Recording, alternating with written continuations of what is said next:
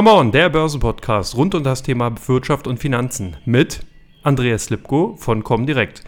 Denn der gute Markus ist in seinem wohlverdienten Jahresurlaub, ist jetzt erstmal sozusagen heute zumindest nicht da. Mal sehen, ob er in den nächsten Wochen sich die Zeit nimmt und hier wieder bei diesem Format dabei sein wird. Aber ich freue mich zumindest ersatzweise jetzt hier als Alleinunterhalter quasi das Format weiterführen zu können. Und wir haben natürlich wieder ganz, ganz viele tolle Themen mitgebracht, beziehungsweise haben sich natürlich dann aus den Ereignissen in den letzten Tagen entgeben, äh, ergeben und somit gehen wir gleich mal auf das erste Thema ein.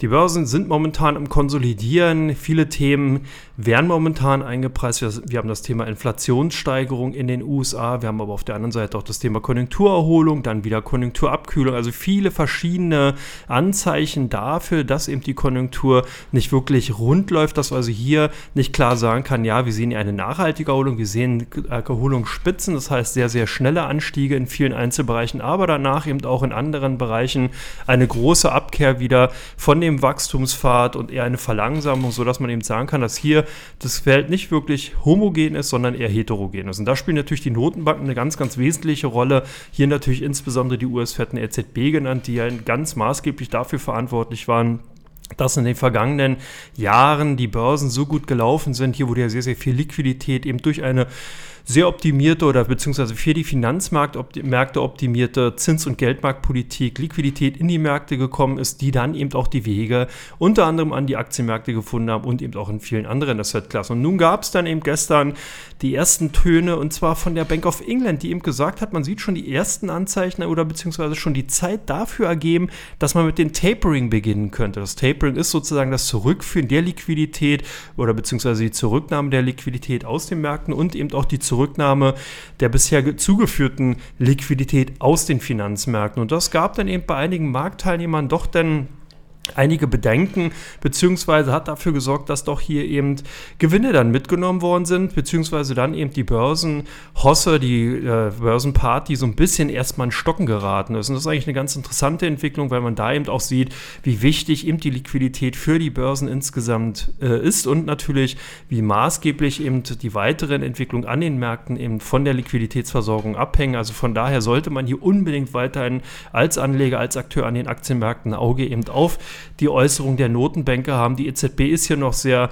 eher als Taube unterwegs. Das heißt, man ist hier noch sehr expansiv. Bei der US Fed bildet sich momentan ein zweites Lager. Eher war man vorher auch so ein bisschen äh, im Lager der Tauben. Das heißt, man hatte hier eben auch weiter auf expansive Geldpolitik gesetzt. Jetzt wird aber, die werden aber die Stimmen lauter von Hawkischen, also von den Falken, die eben in diesen Segment jetzt eben wollen, dass die Zinsen wieder angehoben werden, dass man eben auch die Anleiheprogramme wieder zurückfährt und dass sozusagen die Liquidität aus den Märkten genommen wird. Und das ist sicherlich ganz maßgeblich, um zu sehen, wie eben die Börsen weiter performen werden. Ich glaube aber, dass das Thema wirklich bei den beiden großen Notenbanken, der US Fed und der EZB, erst im Jahr 2022 eine maßgebliche Rolle spielen wird. Vielleicht schon zum Ende 2021, im letzten Quartal könnte es sein, dass hier vielleicht so ein bisschen symbolhaft die US Fed tatsächlich an der Zinsschraube dreht. Es könnte ein kleiner Zinsschritt sein, vielleicht eher, wie gesagt, so ein obligatorischer.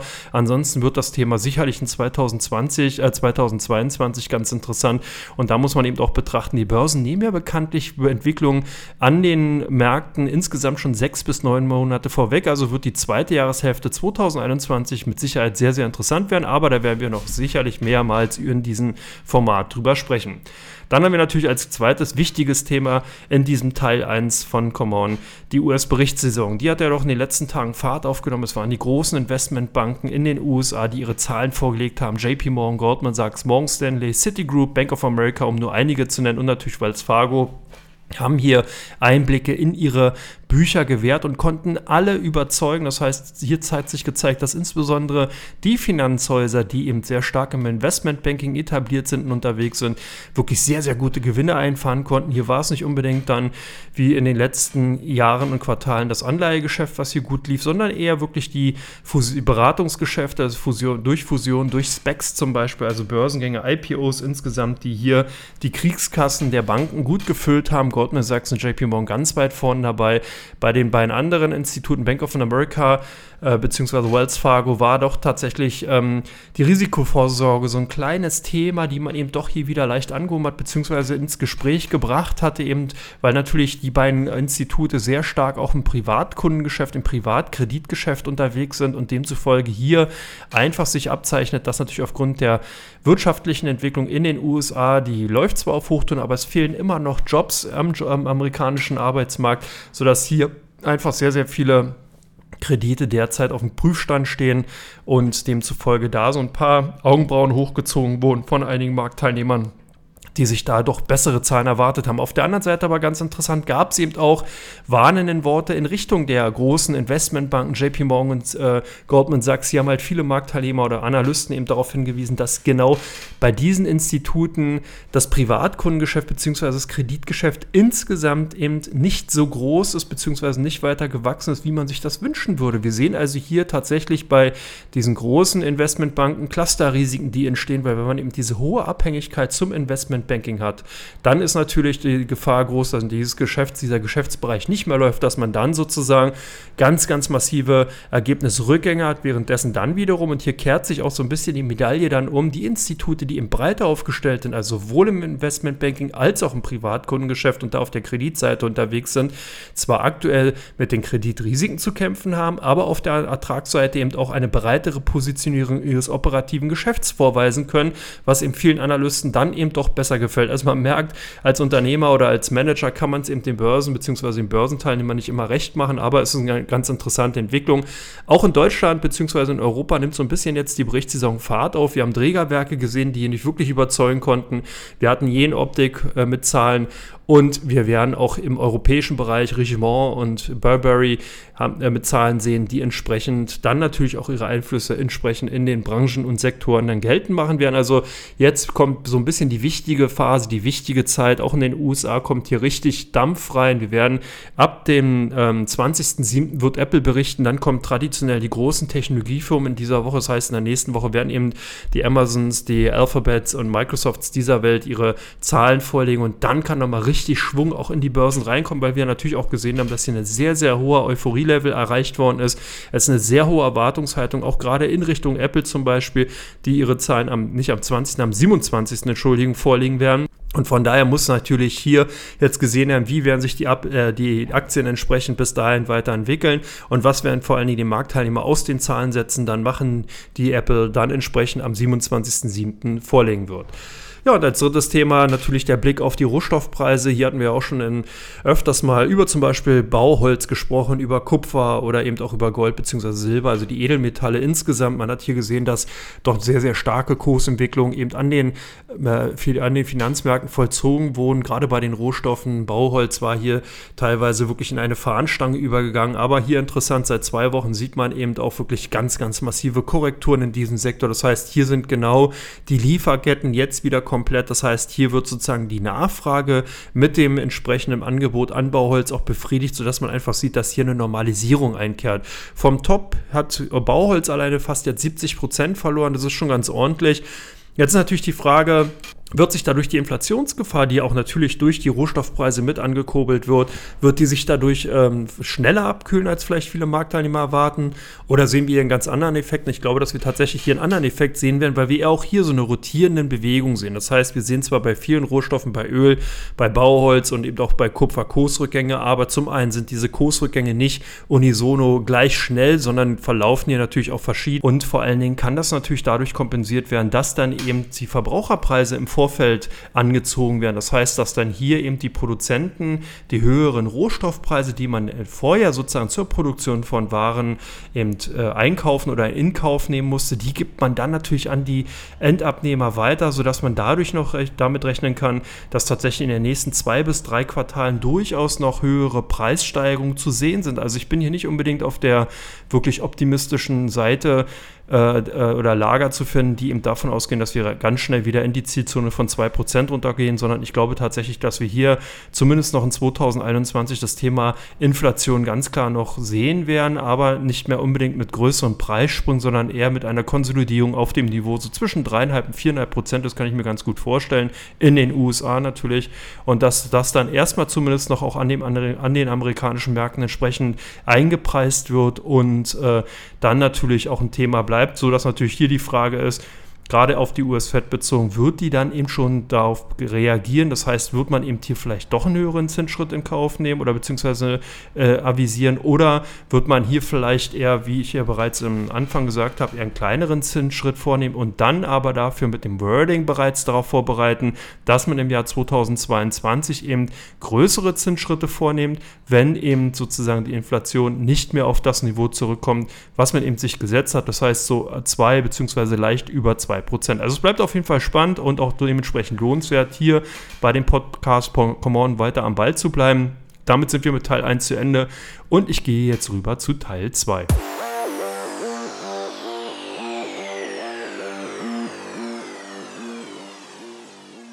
Ja, herzlich willkommen zu Teil 2 von Come On und das ist der Teil, wo eure Fragen reinkommen. Es haben uns viele erreicht, unter anderem zu Siemens Gamesa bzw. Siemens Energy, die ja doch in den letzten Tagen relativ stark unter Druck gekommen sind. Und das ist die Frage, was soll man machen? Ist die Börsenparty hier im Bereich der regenerativen Energien, der Windkraftenergie vor, bereits vorbei? Und da kann man natürlich sagen, es war irgendwo schon absehbar, dass die Euphorie auch hier irgendwann mal aus den Märkten rausgeht. Und wir haben natürlich durch die Gewinnwarnung von der Windkrafttochter Siemens Gamesa äh, eine Auskopplung bzw. Rückwirkung auch gesehen auf die Aktien von Siemens Energy, die ja doch hier teilweise dann eben am Donnerstag sehr stark eben verloren haben haben. Es waren eben äh, das dritte äh, Quartal, was im verlustträchtig war und hier waren eben besonders Projektanlaufkosten und anziehende Rohmaterialpreise zu nennen, die hier so ein bisschen die Bilanz verhagelt haben, die eben zu deutlich niedrigen Profitabilitäten geführt haben.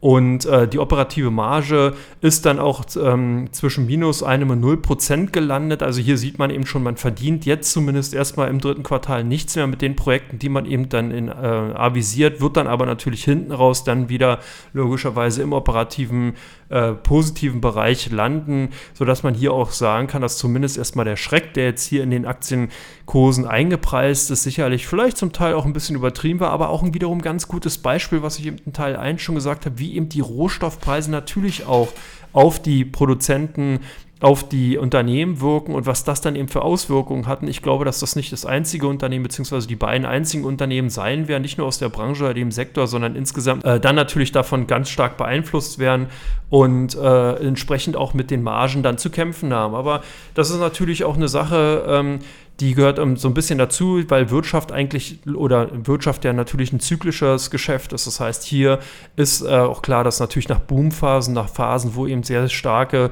Gewinne geschrieben wurden, eben auch mal eine Abkühlung kommt. Das kann man sich natürlich nicht so gut vorstellen, wenn man eben sehr stark in Technologiewerten unterwegs ist und zum Beispiel nur auf den Amazon oder Apple schaut. Da äh, kann man quasi sagen, dass die Zyklen nicht mehr erkennbar sind, aber auch hier wird irgendwann der Zyklus zurückschlagen und wird entsprechende Spuren hinterlassen. Jetzt ist natürlich die Frage, ist die Party schon vorbei? Vorbei. Nein, die Party ist nicht vorbei.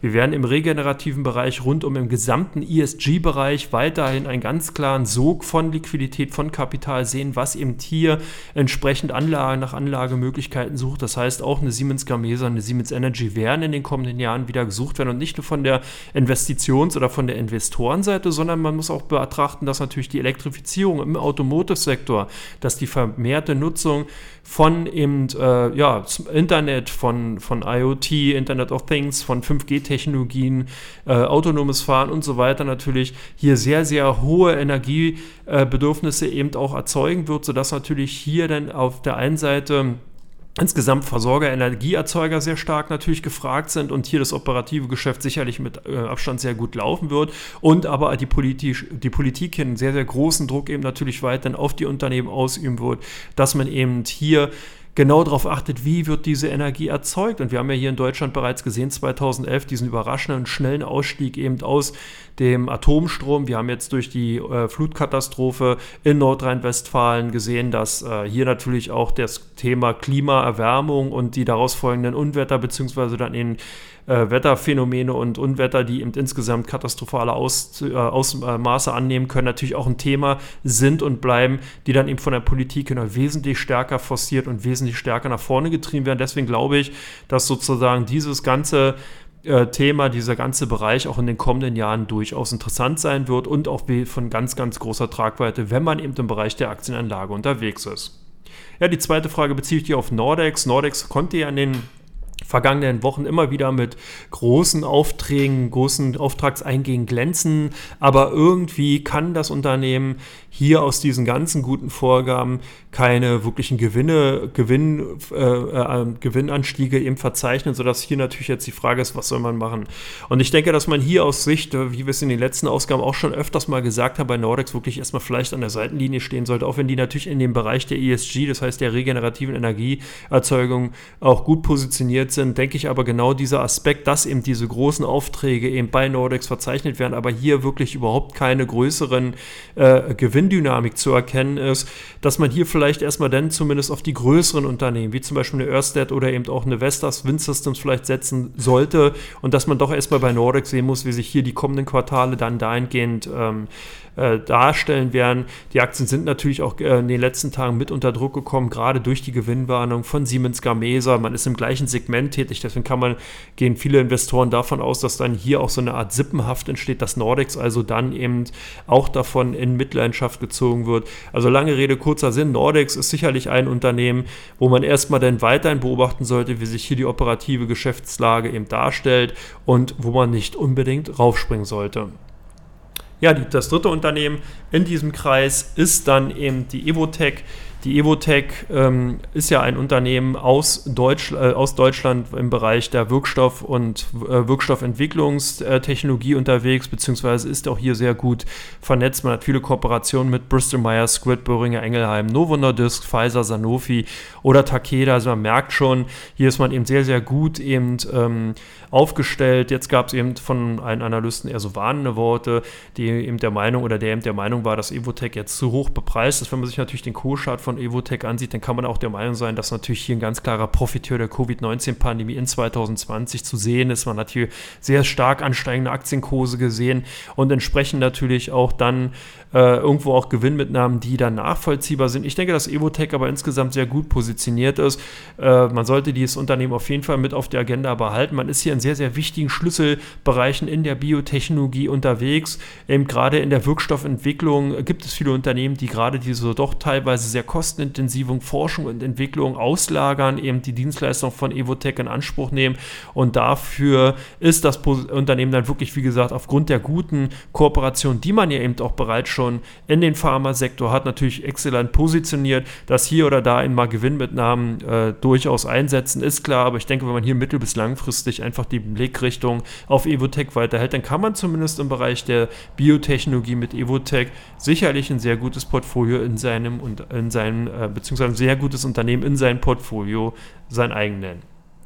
Dann das letzte Unternehmen, oder beziehungsweise nicht vorletzte, vorletzte Unternehmen, Jen Optik, ein Unternehmen, was ja doch so lange Zeit äh, eher so ein bisschen in Dornröschen-Position war, jetzt aber quasi vom Prinzen wach geküsst wurde. Ja, das kam daher, dass eben die Jenoptik Zahlen äh, bekannt gegeben hat, die wirklich überrascht haben. Und zwar auf der positiven Seite konnte eben äh, der Jahresausblick hier ganz klar überzeugen, der Umsatz soll in diesem Jahr auf 880 bis 900 Millionen ansteigen, operative Marge zwischen 19 und 19,5 Prozent. Das ist natürlich eine Sache, wo eben äh, die, äh, die Marktteilnehmer dahingehend überzeugen können, weil man hier vorher mit 16 bis 17 Prozent gerechnet hatte und jetzt sozusagen hier auf der Margenseite eben diese äh, Erhöhung sieht. Das bedeutet eben auch oder deutet darauf hin, dass man hier eben von auf Seiten der Kosten eben äh, gut Einsparungen gemacht hat, dass man eben hier auch äh, natürlich, wenn man sich die Umsatzsteigerung ansieht, bisher waren ja 767 Millionen avisiert worden, jetzt eben 880 bis 900 Millionen, zeigt also dass, sozusagen, dass das operative Geschäft läuft, man hat höhere Aufträge und man kann eben die Kosten senken und damit die Margen steigern. Das heißt also hier sozusagen so ein Dreigestirn, was natürlich gerade als Aktionär, wenn man oder als Investor zumindest erstmal hellhörig werden lassen sollte und äh, von daher sind die Aktien gesucht gewesen und können natürlich auch eine Chance Chance haben, dass man hier in den kommenden Jahresverlauf oder in dem weiteren Jahresverlauf tatsächlich ein Unternehmen dann eben sieht oder hat, was eben durchaus noch äh, für die eine oder andere Überraschung sorgen könnte. Und last but not least wurden die Aktien von Puma hier zur Besprechung vorgestellt bzw. eingereicht. Puma, Sportartikelhersteller aus Deutschland, muss man eigentlich nicht viel sagen.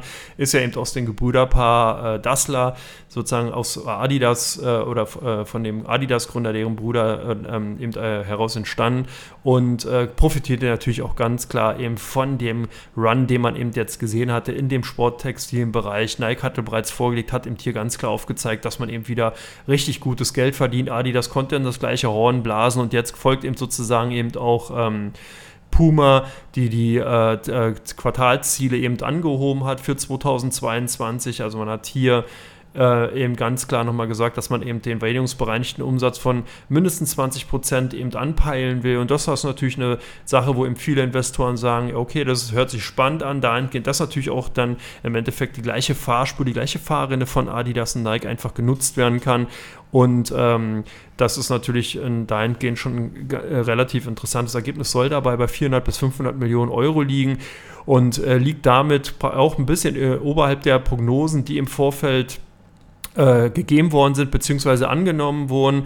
Man merkt aber schon, dass auch hier schon eine leichte Ermüdung in dem Segment zu sehen ist. Das sehen wir aber auch nicht nur bei den Sportartikelherstellern, das haben wir auch bereits in anderen Bereichen sehen, zum, gesehen. Zum Beispiel im Bereich der Halbleitertechnologie, da sind eben die Erwartungshaltungen auch sehr hoch gewesen, so wie jetzt eben auch bei den Sportartikelherstellern, sodass dann eben, wenn die Zahlen tatsächlich geliefert werden und tatsächlich ein bisschen besser ausfallen, als der Markt erwartet hat, dann aber auch wiederum in Frage gestellt werden, weil man sich natürlich die Frage stellt, ja, okay, die sind halt so, wie die Erwartung war. Unsere Flüsterschätzungen waren eben etwas höher. Jetzt ist natürlich dann die Frage, können äh, diese hohen Erwartungshaltungen auch in den kommenden Quartalen weiter fortgesetzt werden oder fortgeführt werden? Und wie wird sich sozusagen jetzt dann das weitere Quartal entwickeln. Hier sind sicherlich die Großereignisse, die Olympischen Spiele in Japan auch nochmal eine ganz wichtige Indikation bzw. ein Initial dafür, dass auch hier wieder dann verstärkt die Produkte von Sportartikelherstellern insgesamt nachgefragt werden. Insgesamt ein durchaus respektables äh, Set von Quartalzahlen und Umsatz- und Gewinnentwicklung kann man Puma auf jeden Fall attestieren, aber man sieht halt auch schon,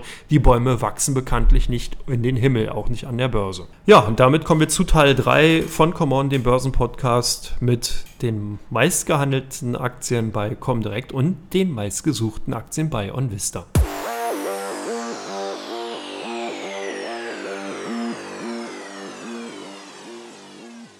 Ja, Teil 3 von Come On, dem Börsenpodcast. Und hier sind jetzt eben die meistgesuchten Aktien von OnVista und eben die meistgehandelten Aktien bei Comdirect.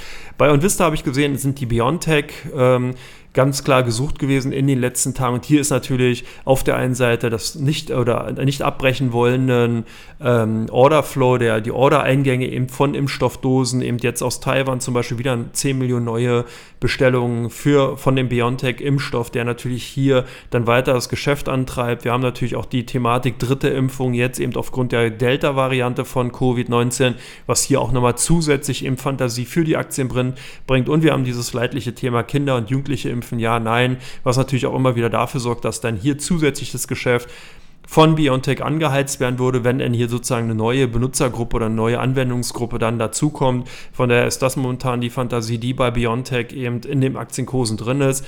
Meines Befürworten oder meines Dafürhaltens denke ich aber, dass hier noch wesentlich interessanter ist, was macht man mit der mRNA-Technologie zukünftig. Das heißt, wird diese Technologie auch in der Onkologie-Anwendung finden? Also sicherlich ein sehr, sehr spannendes Thema, was man auf jeden Fall auf der Agenda behalten sollte. Als zweite Aktie stark gesucht bei Onvista die Nel ASA, ein Unternehmen aus dem Wasserstoffsektor, im Bereich der Wasserstofftankstellenherstellung und dem Betrieb durch eine Tochtergesellschaft von EASA. Und hier gibt es doch die ein oder anderen Zweifel derzeit, ob man eben dem Wasserstoffsektor wirklich so viel Potenzial zuschreiben kann. Man sieht, dass die Politik hier einfach wesentlich stärker im Bereich der Elektrifizierung, also der E-Mobilität durch Strom und nicht durch Wasserstoff im Endeffekt dann äh, jetzt das ganze Feld geräumt hat. Und da werden eben doch einige Analysten eher skeptisch und haben hier die Kursziele von Nel zurückgestutzt. Zuletzt JP Morgan hat hier die die Kurszielansicht von Neil von 28 norwegischen Kronen auf 15 abgesenkt und denkt halt, dass der Optimismus, die Euphorie bzw. der Enthusiasmus für den Wasserstoffaktien einfach zu groß ist,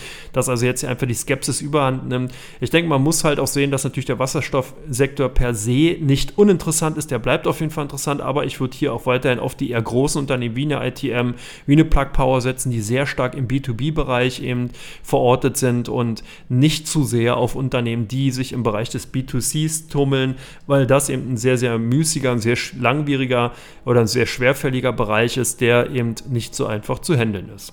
Und als drittes Unternehmen, nicht weiter zu, äh, von verwunderlich, die CureVac-Aktien, und Vista gesucht. Hier natürlich die Aussagen von CureVac nochmal zu dem Impfstoff, der entwickelt wo, wer, äh, worden ist, der CVNCO äh, Impfstoffkandidat. Da hat sich jetzt der Studienleiter Professor Kremsner zu Wort gemeldet und war eben in einer Fernsehsendung der Meinung, dass der Impfstoff auf jeden Fall zugelassen wird. Ein bisschen hart finde ich, dass der natürlich zumindest dann in der dritten Welt zum Einsatz kommt.